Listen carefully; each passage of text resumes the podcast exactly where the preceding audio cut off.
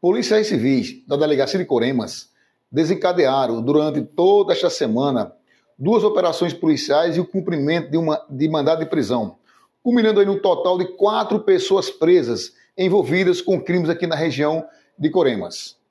Primeiro, na segunda-feira, foi desencadeada a operação Procure Saber, para investigar crimes de ameaça por conta de problemas de terra, disputa por terras na região de Coremas.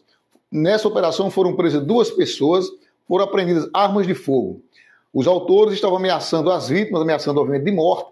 Portanto, a operação foi nesse sentido, de dar cumprimento ao mandado de busca e apreensão para apreender as armas de fogo utilizadas para ameaçar as vítimas. Em seguida, foi preso um indivíduo condenado por crime de roubo, condenado a 30 anos de prisão. Foi dado cumprimento a esse mandado de prisão. E, por fim, a Operação Boizebu, que prendeu um indivíduo envolvido em crimes de roubo de gado na região. Ele é natural de Coremas, vizinho de uma das vítimas desse roubo de gado. Portanto, todos esses, esses indivíduos presos, quatro presos, foram encaminhados à cadeia de Coremas, onde aguardarão agora a decisão da Justiça.